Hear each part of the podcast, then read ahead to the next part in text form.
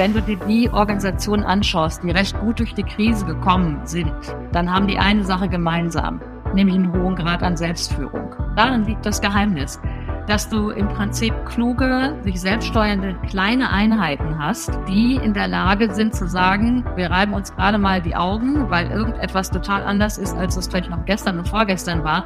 Und wir versuchen, Antworten darauf zu finden. Bridging Perspectives, der Corporate Podcast.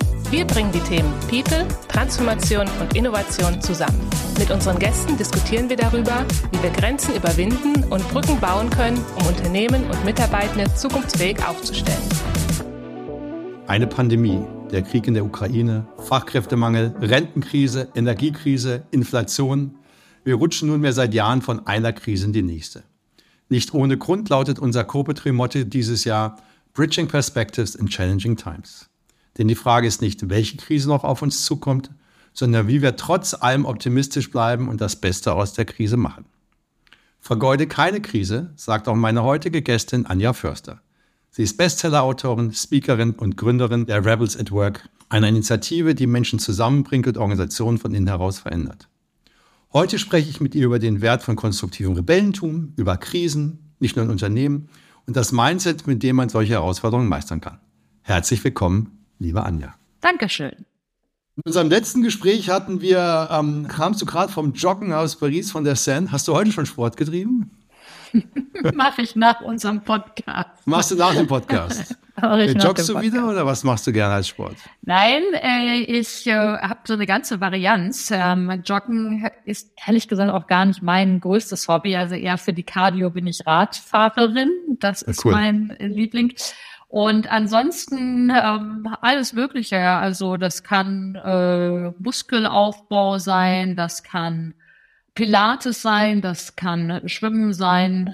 Also da bin ich in der habe ich eine weite Varianz. Sehr cool, sehr cool. Und wie oft machst du es in der Woche? Jeden Tag. Jeden Tag, siebenmal. Ja, das ist gut. Mal. Das, ja, das ist gut. Das ist gut. Das. Nein, das finde ich gut. Also ich, ich schaffe es, ich versuche auch siebenmal, ich komme wahrscheinlich auf sechseinhalb, ähm, aber das hilft einfach. das war ja. schon mal gut. Das ist schon mal sehr gut. Ja.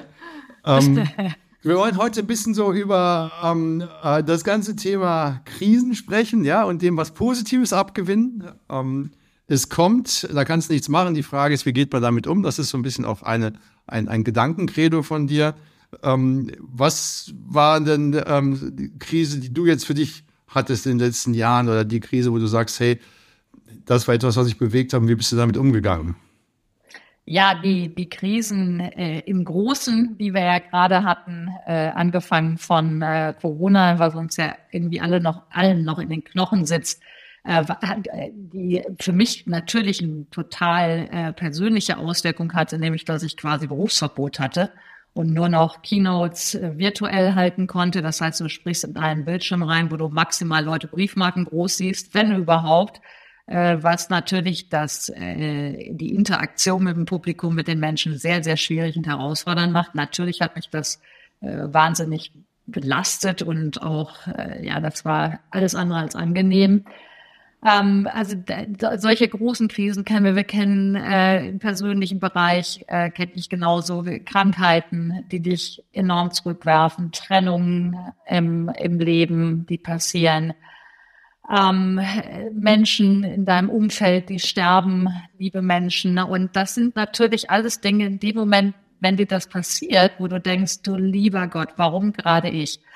Und warum muss das mir passieren? Und äh, du sitzt natürlich in einem tiefen Tal. Der Punkt aber ist eben diesen Gedanken, äh, warum passiert mir das gerade und das ist jetzt alles so schwierig, nicht als quasi als, als Dominanz deines Lebens zu nehmen und äh, als innere Stimme, die dich durch die Tage begleitet, sondern es geht mir jetzt nicht so um positives Denken, zu sagen, ah ja, das passiert anderen auch, aber zu sagen, es ist so, wie es ist. Also da steckt, steckt viel Weisheit im Buddhismus, mit dem ich mich übrigens auch beschäftige.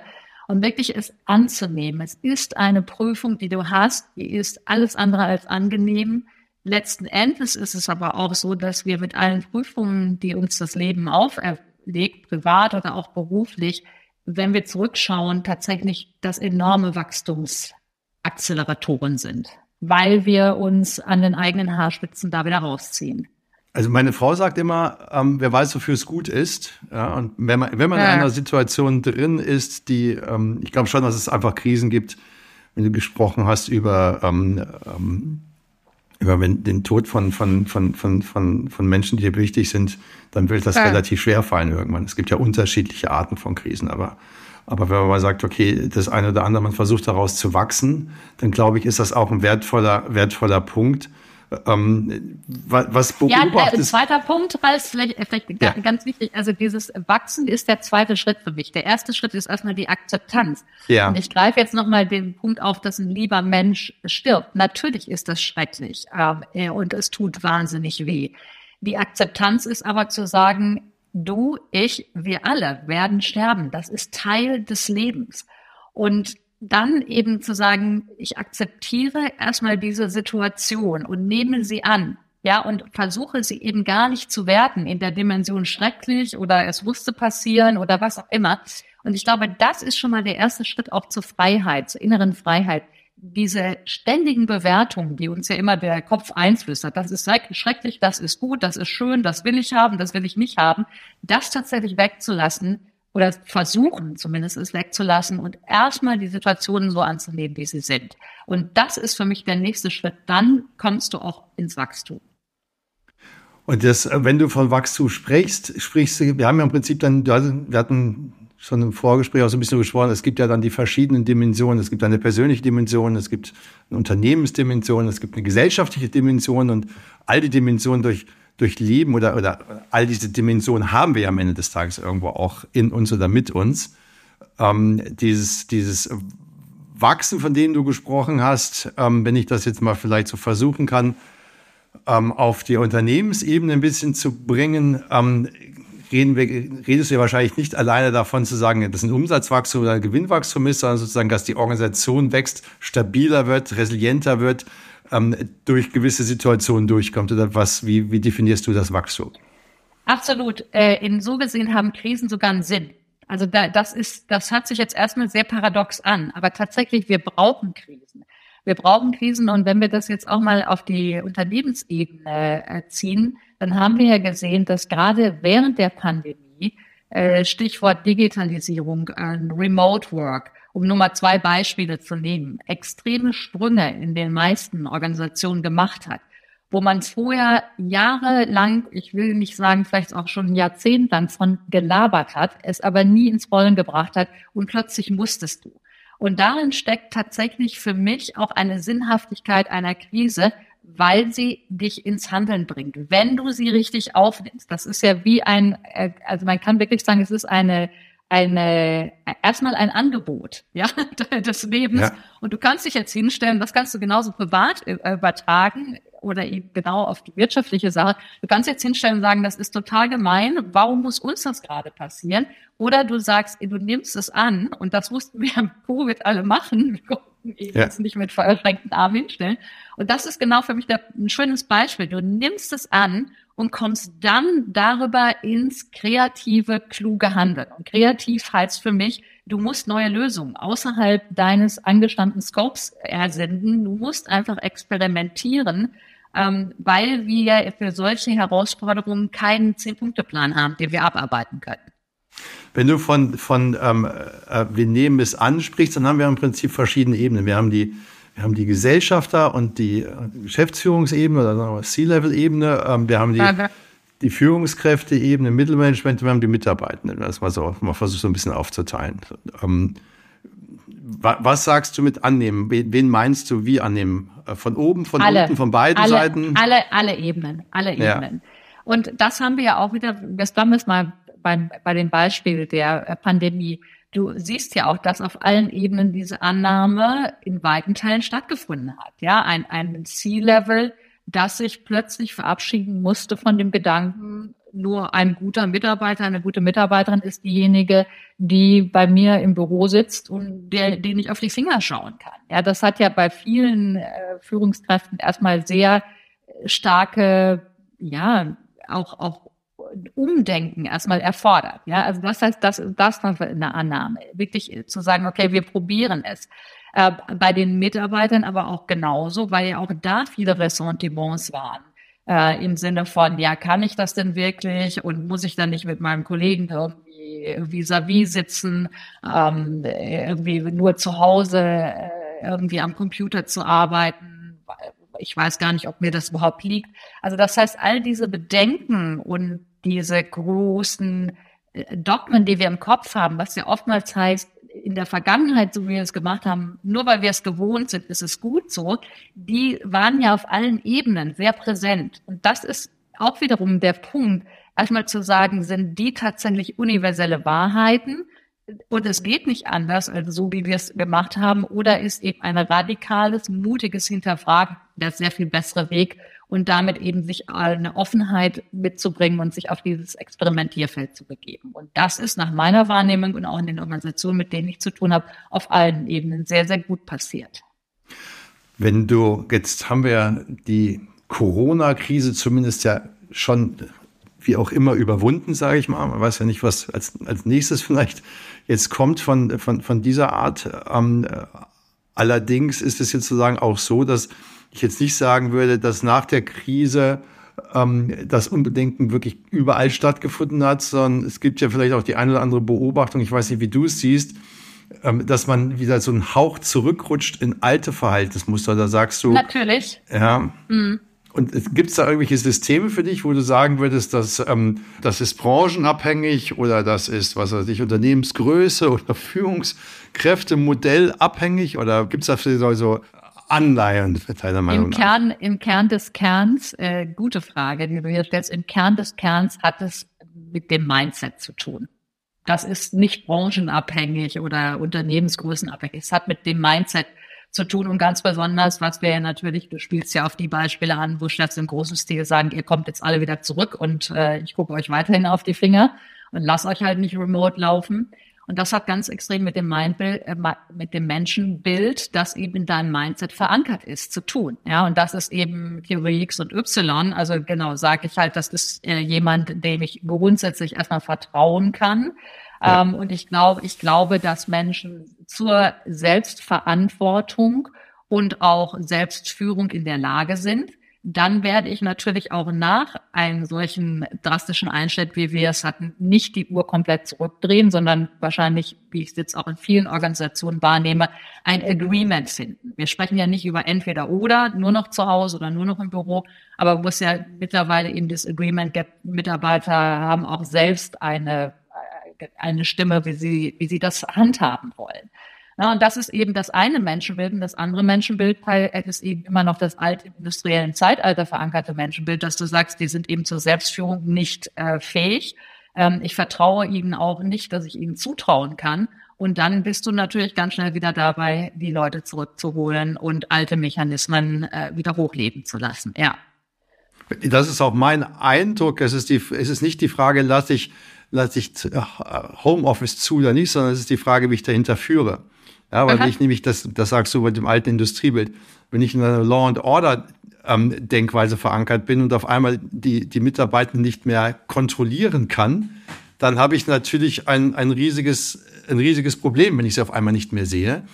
Habe ich aber sozusagen mein, mein Bild geändert und sage, dass ich eher auf Vertrauen arbeite und dass ich eher in die Richtung arbeite, zu sagen, ich arbeite zusammen nach Zielen und ich helfe zu empowern, dann ist es ja egal, wo jemand am Ende des Tages sitzt. Wir müssen ja eigentlich nur da miteinander sprechen in regelmäßigen Feedbackrunden, ähm, ähm, wo steht man und wo kann man helfen, unterstützen. Und das ist das, wo ich das Gefühl habe, dort funktioniert, wenn eine ganz andere Art von Führung und Wertekultur vorhanden ist, funktioniert sozusagen nach der Pandemie die neue Art der Zusammenarbeit viel besser. Ansonsten habe ich das Gefühl, sehr häufig wird sehr stark und ich kenne einige Unternehmen und einige Chefs, die, die sehr stark wünschen, dass, dass man wieder auf auf, auf, auf vier Tage zumindest zurück ins Büro kommt.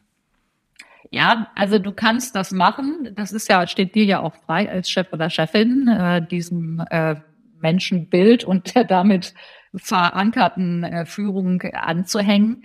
Du solltest dir nur über eine Sache klar sein, dafür ist ein Preis fällig. Und ich hatte das gerade sehr interessante Diskussion mit der Führungskräfteriege von einem Fashion-Label die sagen, äh, wenn sie, also die sitzen in der tiefen deutschen Provinz, Und wenn Sie sagen, wenn Sie jetzt quasi diese Karte spielen würden und sagen, ähm, unsere Leute müssen jetzt eben auch natürlich dann in der Umgebung leben, ja, weil wir mindestens zwei oder drei Tage ins Büro kommen müssen, dann haben sie überhaupt keine Chance mehr am Talentmarkt. Und das ist Absolut. auch so. Na, und, das, und das ist der Preis, der eben äh, dafür fällig ist. Das heißt, du kriegst dann nur noch die, die, ich sage das jetzt mal sehr äh, spitz, die einfach äh, vielleicht zu bequem oder aus welchen Gründen auch immer den Hintern nicht hochkommen und sagen, na ja, ist halt ein Job. Äh, ich habe auch schon da in der Nähe meine Wohnung oder mein Haus, also gehe ich halt hin.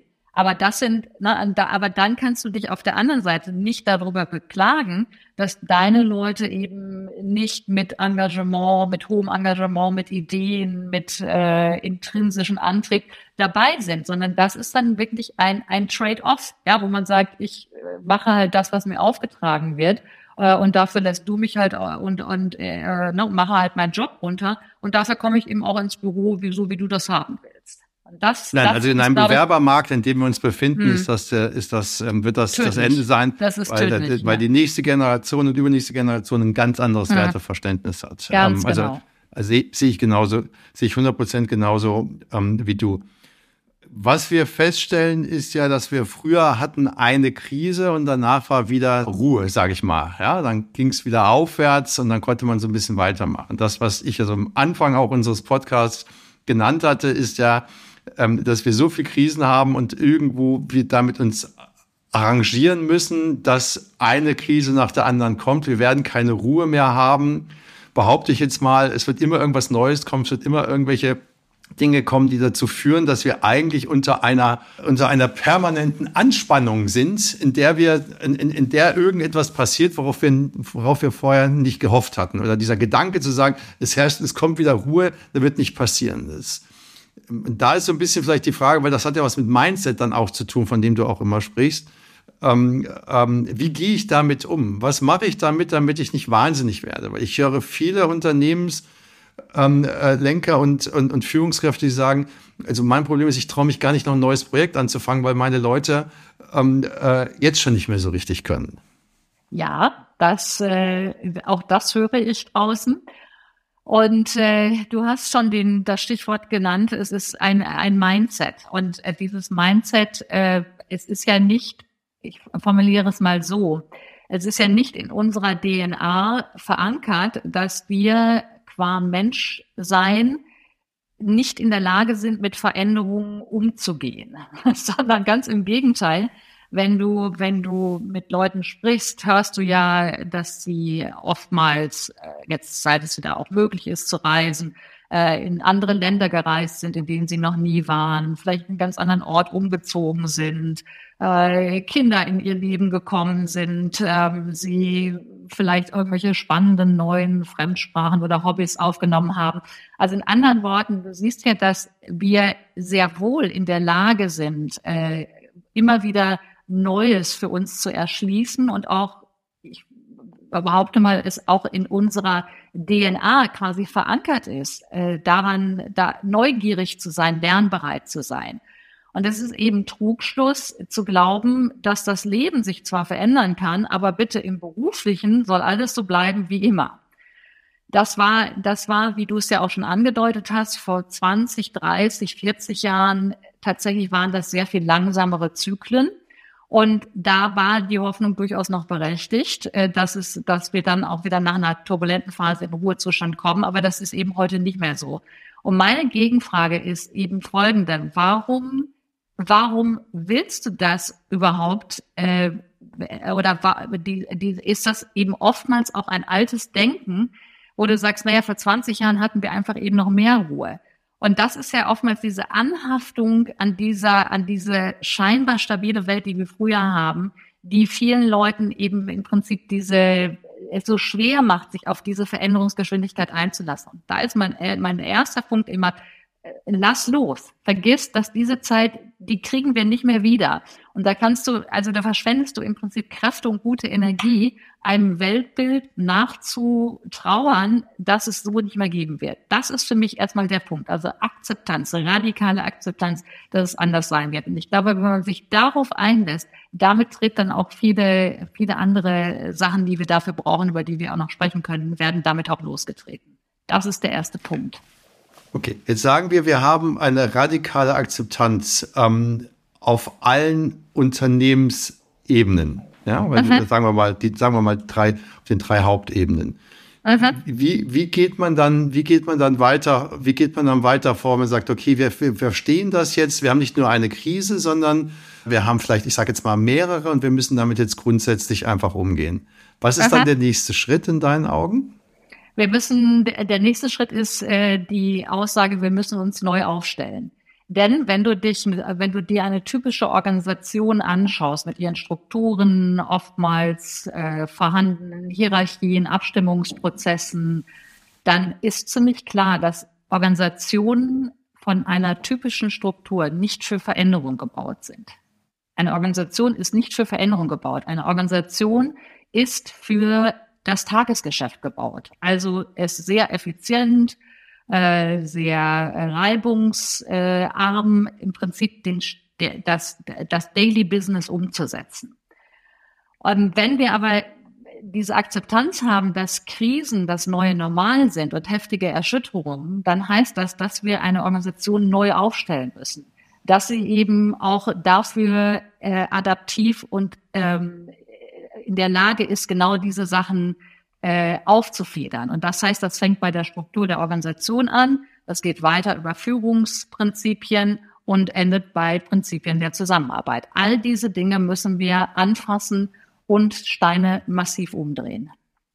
Es gibt ja jetzt sozusagen mit industriellen Ansatz zu sagen, okay, ich habe hier das Kerngeschäft und dass ich dass ich ähm, sozusagen äh, versuche, effizient weiterzuentwickeln, aber parallel dazu muss ich gucken, dass ich in die Geschäfte von morgen investiere. Ne? Also nehmen wir genau. Automobilindustrie, Klassiker, Verbrenner versus Elektroauto oder alternative äh. Antreiber, Wasserstoff etc. Das ist ja jetzt so ein Teil, wo ich sage, okay, klar, ich brauche da unterschiedliche Anforderungen. Das Zweite ist, wenn wir über eine Krise sprechen wie eine Pandemie, ähm, oder ich sage jetzt mal ähm, ähm, Krieg in der Ukraine, dann ist das ja, dann hat das ja Einfluss auf mein jetziges Tagesgeschäft. Da geht es ja nicht darum, wie Digitalisierung ähm, oder oder ähm, ähm, auch sag mal Energie im Sinne von wir müssen alternativ alternativ denken, wo ich einen langfristigen Ansatz habe. Wie schaffe ich es einer Organisation, von der du von der du gesprochen hast, dass ich relativ schnell agieren und mich weiterentwickeln kann, wenn eine Krise auf mich zukommt? Die jetzt gar nicht absehbar war, auf die ich gar nicht irgendeinen Einfluss nehmen konnte, die nicht mal am Horizont erschien, ne? weil weder also die Pandemie war nicht am Horizont zu erscheinen und der Ukraine-Krieg kann man im Nachhinein sagen, es gab genug Indikatoren, aber am Ende des Tages hat es ja auch alle aus dem Nichts getroffen. Mhm. Also die Frage war, wie, was Frage war meine Frage dahinter? Die Frage dahinter war, wenn wir nicht eine langfristige Logik haben, dass wir was verändern müssen, ja, wie einen ambidextren Ansatz, wo ich neue Geschäftsmodelle entwickle, sondern von jetzt auf gleich etwas auf mich zukommt. Wie, wie, wie gehe ich damit, wie gehe ich da mit dieser Krise um? Weil du sagst, wir müssen ja dann an anderen Strukturen arbeiten, an anderen Führungsmodellen, ja. ähm, an anderen Mindsets. Ja, also was du, was wir, und da haben wir mittlerweile auch schon empirische Daten drüber, das ist ja jetzt nicht nur Theorie. Ähm, wenn du dir die Organisationen anschaust, die recht gut durch die Krise gekommen sind, dann haben die eine Sache gemeinsam, nämlich einen hohen Grad an Selbstführung. Und darin, darin liegt das Geheimnis, dass du im Prinzip kluge, sich selbststeuernde kleine Einheiten hast, die in der Lage sind zu sagen, ach du liebe Goethe, jetzt ist uns gerade irgendetwas total da reingehagelt. Das muss jetzt gar nicht diese großen Krisen sein, äh, die du genannt hast. Das kann auch einfach nur ein neuer Wettbewerber sein, ja, der unglaublich munter äh, und agil und, und klug im Markt unterwegs ist und wir äh, ne, Marktanteile wegschnappt. Ähm, oder was auch immer, ja. Also das heißt, du brauchst äh, kleine, kluge, selbst agierende Einheiten, in einer Organisation, die in der Lage sind zu sagen, wir reiben uns gerade mal die Augen, weil irgendetwas total anders ist, als es vielleicht noch gestern und vorgestern war. Und wir versuchen, Antworten darauf zu finden. Das ist der erste Punkt. Der zweite Punkt, den ich auch immer wieder den Führungskräften sage, ihr müsst das Thema Experimente, kluges Experimentieren viel mehr in den Vordergrund holen. Denn in so einer Situation, wie du sie gerade auch beschrieben hast, gibt es ja nicht eine, eine, eine Checkliste, wo ich sagen kann, okay, jetzt haben wir wieder eine krisenhafte Herausforderung und das sind die fünf Schritte, wie wir vorgehen. Sondern du musst natürlich aus diesem klugen, selbststeuernden Modus heraus neue Antworten finden. Du weißt aber nicht von vornherein, ob alle Antworten gut sind. Und das heißt Experimente, Experimente, Experimente. Gibt es noch einen dritten Punkt oder waren die zwei die Hauptpunkte? Ja, ein dritter Punkt ist tatsächlich, äh, danke für die Nachfrage. Ein dritter Punkt ist, äh, dieses Experimentieren unterschreiben sofort alle C-Levels oder alle Führungskräfte und sagen, das ist richtig. Die dritte Frage ist aber, wie gehst du mit den Fehlschlägen um, die unweigerlich passieren werden, wenn du sehr neue äh, Antworten finden musst, wofür es keine Blaupause gibt. Und das ist tatsächlich der Lackmustest in vielen Organisationen, wie weit man tatsächlich in dieser Aufstellung in Richtung agiles, kluges, zukunftsorientiertes Handeln ist. Nämlich, wie äh, kriegen wir es hin, diese Fehlschläge, Fehleinschätzungen in eine sehr gute Lernkultur zu transformieren. Nicht, dass die Fehler und Fehleinschätzungen nicht wehtun, das tun sie immer, aber dafür zu sorgen, das ist der wichtige Schritt, dass diese Fehlschläge eben nicht ein zweites Mal passieren. Wie können wir eben dafür sicherstellen, äh, dass das alle Leute davon lernen und dass das Team, was eben dem dieser Fehlschlag passiert ist, auch nicht den Kopf hängen lässt und total enttäuscht ist, weil es nicht funktioniert hat. Und das ist schon ein dickes Brett. Also diese, diese kluge Lernkultur, da sind momentan, das beobachte ich auch draußen, da, da wird sehr viel, äh, also es ist schon sehr im Fokus, aber leider, leider noch nicht wirklich, äh, wirklich eine gelungene Umsetzung in vielen Organisationen. Siehst du, ähm, dass, dass andere Nationen damit besser umgehen als, als, als deutschsprachige oder kann man das so nicht sagen? Ich würde es nicht Nationen nennen, ich würde es aber schon äh, geografische Zentren nehmen. Und natürlich klarerweise hast du in allen äh, Zentren weltweit, wo du eine sehr starke Startup-Kultur hast, äh, natürlich ein, ein ganz anderes Umgehen mit dem Scheitern, weil das von vornherein eingebacken ist in jede neue Geschäftsidee, die du hast. Äh, und das heißt, nicht umsonst siehst du ja auch, dass viele große Organisationen mittlerweile eben mit dieser Start-up-Kultur experimentieren, indem sie halt äh, entweder Ausgründungen machen und oder sich eben auch solche ähm, äh, Konstrukte ins eigene Haus holen. Das ist auch per se aus meiner Sicht ein sehr guter Ansatz. Äh, die äh, kritische Frage, die man allerdings stellen muss, ist, äh, wie gelingt es eben diese dann doch sehr gute Kultur, die eben schnell ist, die agil ist, die experimentiert, die aus Fehlern schnell lernt, eben nicht nur in diesem kleinen Vakuum äh, der, der, des äh, hausinternen Startups zu haben, sondern eben es in die Breite der Organisation zu tragen. Und das ist, das ist ein, eine große Herausforderung. Also ich sehe schon, ich habe schon in Richtung USA vor allen Dingen geguckt mit, mit meiner Frage, weil ich das Gefühl habe, das Thema Fast Failure, das Thema MVP, ähm, das sind Dinge, die, die uns als, als, als Deutschen, äh, im deutschsprachigen Raum nicht so unbedingt gegeben sind. Ja, ich habe das Gefühl, dass es in also Amerika also hab, ein ganz anderer, hm. ein ganz anderer widersprechen ja, wollen? Das, das, das höre ich oft. Äh, also da ja. bin ich ein bisschen anderer Meinung. Ich würde es etwas differenzierter sehen. Also ich habe lange für eine amerikanische Unternehmensberatung gearbeitet und äh, ne, also da kann ich dir sagen, äh, das ist sehr, also eine Fehlerkultur, die es dort gab, die ist auch das, was du in Deutschland verortest. Also da ist man nicht sehr klug mit umgegangen ähm, äh, sondern es hat für mich wirklich äh, sehr, sehr mit der, äh, also wenn du jetzt auf Silicon Valley zum Beispiel, also es ist ja nicht die einzige Start-up ähm, äh, geografische Hotspot, aber es ist natürlich einer der bekanntesten. Äh, da gebe ich dir recht. Da, da ist, es, ist es so. Aber ich würde es nicht in Amerika generell sehen versus Deutschland. Nein, sondern, aber ich, aber ich sehe, ich, sehe, hm. ich sehe diesen Ansatz eines MVPs, also Minimum Viable Products, also ja. nach dem Motto, ich gehe mal mit etwas heraus, ja. ähm, äh, das irgendwie so halbwegs fertig ist und mache nicht ja. erstmal ein, ein Pflichtenheft und arbeite das ab oder noch schöner, ich pointiere jetzt mal, äh, ähm, die FD-Abteilung baut etwas und zieht dann irgendwann einmal im Jahr die Decke und sagt zum Vertrieb, guckt mal hier, ihr Lieben, das ist das Beste, was es jetzt gibt. Ähm, ihr müsst so verkaufen, ja, anstelle sozusagen aus dem Kundenwunsch herauszukommen und so mal halbfertig zu kommen. Da sehe ich schon in Deutschland eine sehr, sehr große Planung und eine sehr große ähm, Fortschreiben von, von, von, von Wegen, ohne dass man zwischendrin mal reflektiert, was ist der Kundenwunsch, ohne dass man reflektiert, ähm, was für Fehler haben wir vielleicht gemacht, wie gehen wir weiter vor. Da, da sehe ich, also in meinen Erfahrungen, die ich gesammelt habe, ich habe auch für eine amerikanische, ähm, für amerikanische Häuser gearbeitet ähm, früher, ähm, da sehe ich schon per se, ähm, sagen wir mal, in Deutschland noch so ein bisschen mehr Bedarf und ein bisschen mehr Notwendigkeit, äh, nach vorne zu schreiten. Und ähm, du hast einen sehr schönen Satz in einem deiner Bücher geschrieben, das moderne, äh, die moderne Strategie ist das Experiment. Ähm, und, und glaube, von diesen drei bis fünf Jahresplänen wegzukommen ähm, und zu sagen, hey, wir müssen eigentlich mehr kurzfristig überlegen und, und schauen, was wir machen. Ähm, äh, das ist etwas, was eine ganz große Mindset-Frage ist, wo ich das Gefühl habe, da sind andere Nationen schneller pointiert formuliert. Ja? Ähm, ähm, und da können wir im, im, im Dachraum zumindest noch so ein bisschen nach vorne gehen. Das ist, du siehst draußen, also ich nehme es ähm, etwas anders wahr als du. Ähm, das hat aber vielleicht auch damit zu tun, einfach mit welchen Organisationen wir zu tun haben. Und ich muss natürlich jetzt vorausschickend äh, sagen, dass diejenigen, die mich einladen, in der Regel die sind, das sind schon echte Frontrunner. Ja, also die, die da sehr weit sind und genau das, was du sagst, MVP äh, tatsächlich äh, nicht auf äh, drei oder fünf Jahresplanungssetzende äh, strategische Zyklen zu haben, das ist bei denen sehr normal und das musst du denen auch nicht erklären.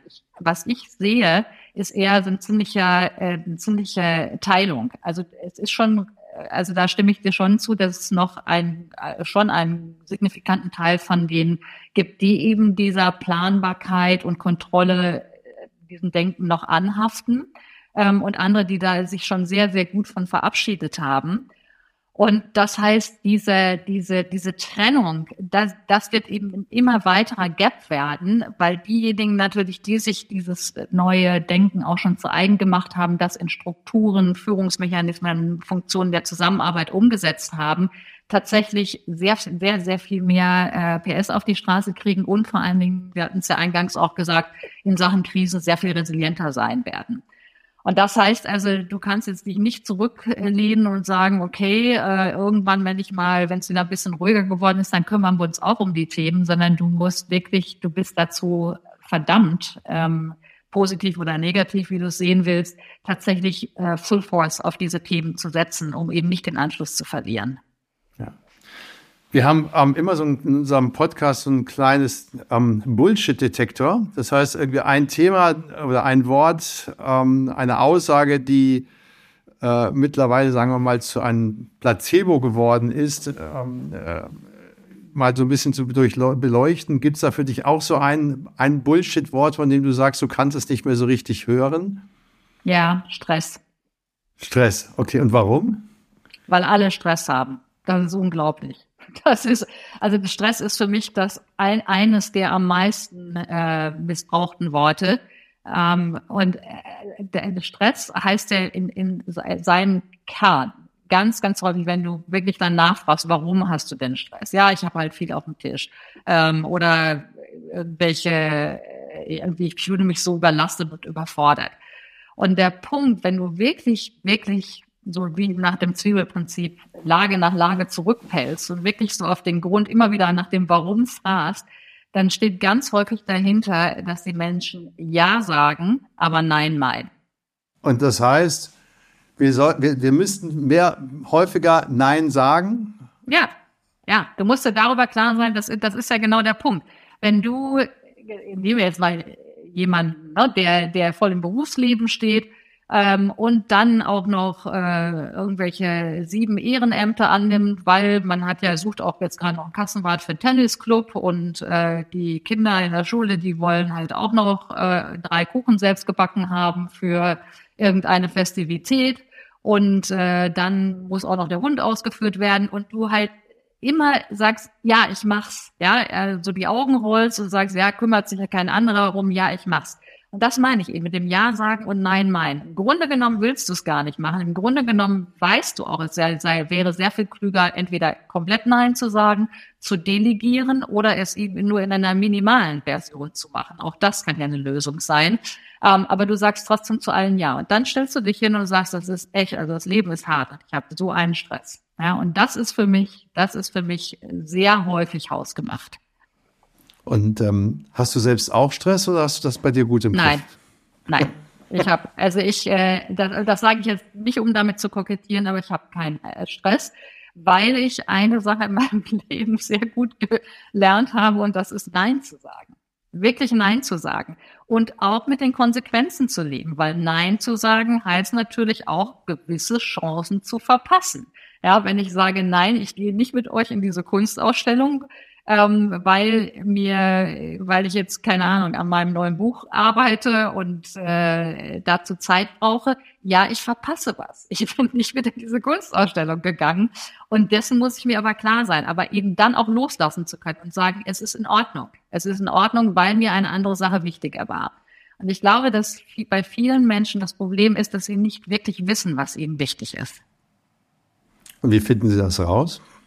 Indem du diesen ganzen Lärm, diese unglaubliche Hektik, auch das Flüstern von Social Media, deinem Umfeld, mach dies, äh, sei das, nur wer sehr super aktiv ist, ne, wir nehmen es mal mit dem Posten, jeden Tag irgendeine geile Geschichte posten kann, ist ein, ist ein interessanter Mensch, wirklich sich davon nicht einfangen zu lassen. Zu sagen, ich verordne mir immer wieder Ruhephasen. Beispielsweise äh, versuche ich jeden Tag zu meditieren. Da geht es nur so ein bisschen wie bei dir im Sport. Das ja. gelingt mir ungefähr fünfeinhalb Mal in der Woche. Ja, das ist doch schon mal gut.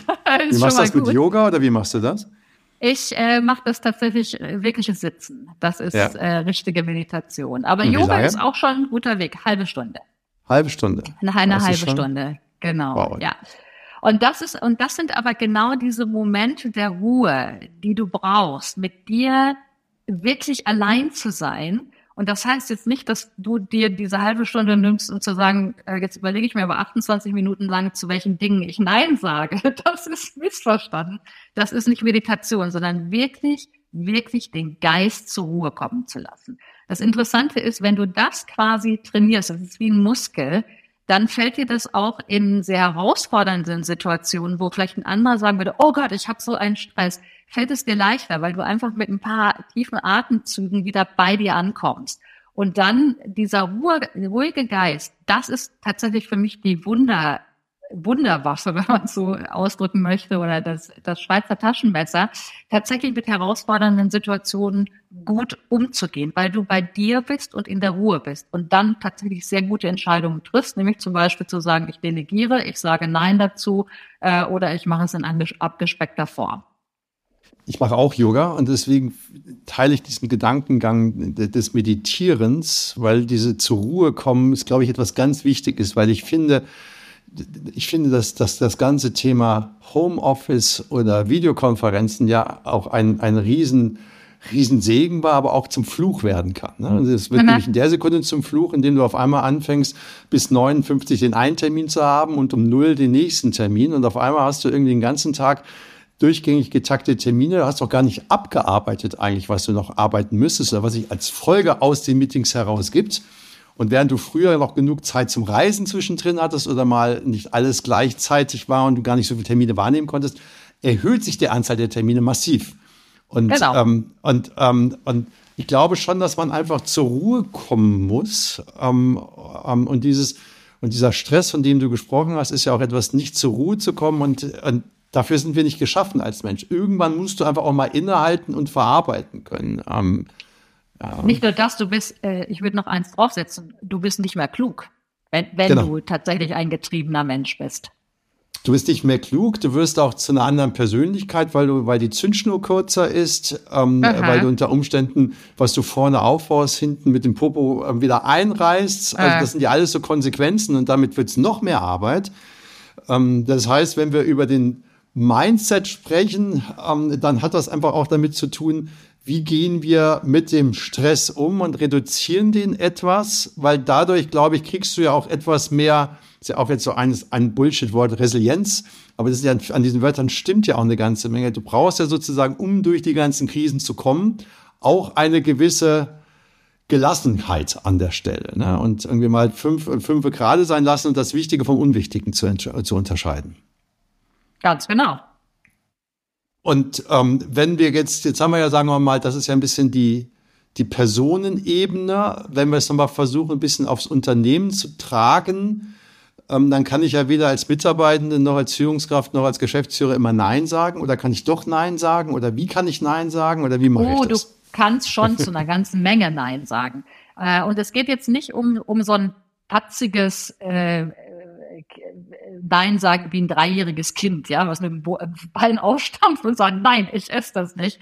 Darum geht es nicht, sondern es geht erstmal hinter jedem Nein steht, steht ja erstmal eine ganz klare Haltung zu dem, wer bin ich, was sind meine Aufgaben, ähm, wo will ich eigentlich hin? Oder auch auf einer großen Ebene der Organisation. Wer sind wir und wo wollen wir hin? Wozu sagen wir Ja und wozu sagen wir Nein? Und ich muss jetzt nicht an dieser Stelle an das äh, wunderbare Steve Jobs Zitat äh, erinnern, der das ja wunderbar auf den Punkt gebracht hat. Er hat gesagt, eben, er ist sehr, sehr stolz darauf, dass er mit Apple zu mehr Sachen Nein gesagt hat, als Ja gesagt hat. Und das ist es. Das ist eine, das ist eine ganz klare, also es geht nicht um, um trotziges Halten, sondern es geht darum, eine ganz klare Strategie zu haben auf Organisationsebene, tatsächlich auch auf gesellschaftlicher Ebene könntest du es auch äh, übertragen und auf individueller Ebene. Wer bin ich und wo will ich hin? Und wenn du da für dich Klarheit hast, wo du übrigens Ruhe des Geistes zu brauchst, da kommt wieder Yoga und Meditation ins Spiel, dann ist für dich ganz automatisch klar, zu welchen Dingen du Ja sagst und zu welchen Dingen du Nein sagst. Wenn wir mal sagen würden, wir haben das Jahr 2033 und wir gucken jetzt mal zurück, dann haben wir 25 weitere Krisen gehabt, im Zweifelsfall, ja. Vielleicht potenziert sich das ja sogar noch.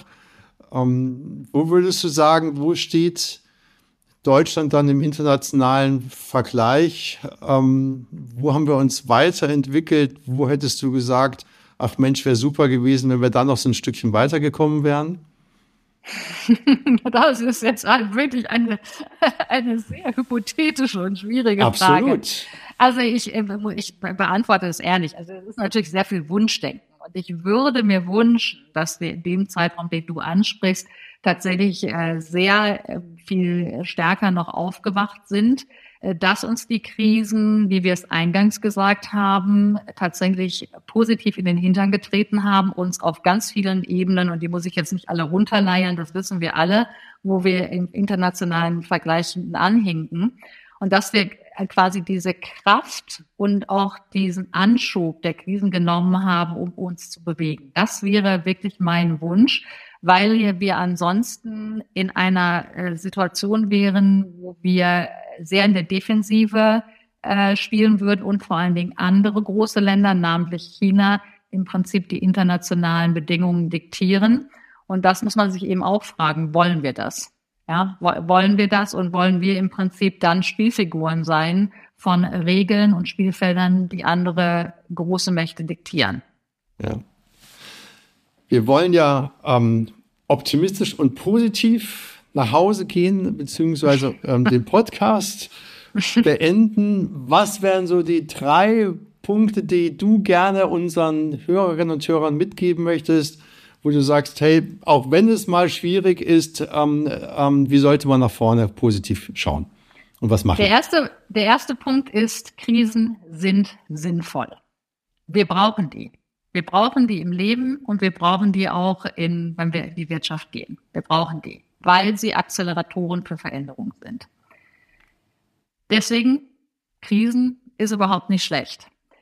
Der zweite Punkt, äh, den ich gerne mitgeben möchte, ist, äh, der Umgang mit Krisen ist kein Schicksal. Das ist nicht etwas, was uns widerfährt, sondern das ist tatsächlich auch ein Trainingsfeld, wo wir den Muskel aufbauen können, über den wir gesprochen haben, nämlich erstmal für sich selbst dafür zu sorgen, in der Ruhe zu bleiben, bei sich zu sein, zu wissen, wo du hin willst und dann diese Krise tatsächlich auch produktiv oder Herausforderungen äh, im Leben, die dir begegnen, wirklich produktiv nutzen zu können.